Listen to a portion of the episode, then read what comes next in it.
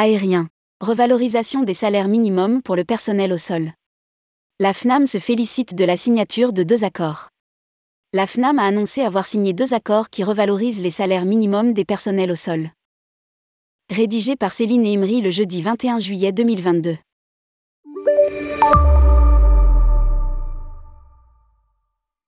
La Fédération nationale de l'aviation et de ses métiers, FNAM, a annoncé la conclusion de deux accords majeurs pour le secteur du transport aérien qui concernent la convention collective des personnels au sol et Aboutissement après trois mois de travail et de négociations avec les organisations syndicales représentatives de la branche.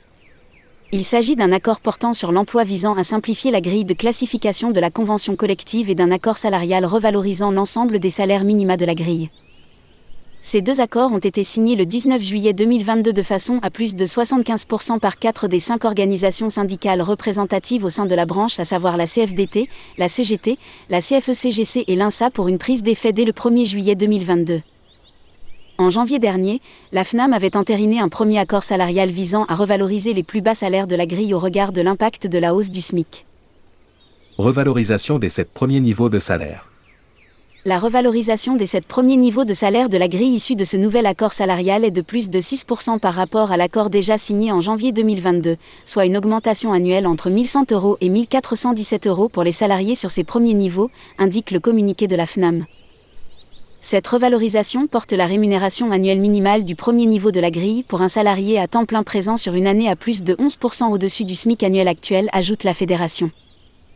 Hélène Clavé, déléguée générale adjointe en charge des affaires sociales à la FNAM, se réjouit de cet aboutissement.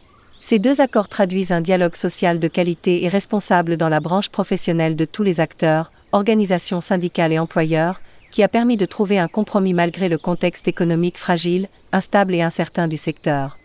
Nous avons effectué un travail en profondeur pour la nécessaire attractivité du transport aérien en France et nous nous félicitons tant du résultat que de l'implication des différents acteurs sociaux de la branche tout au long des négociations.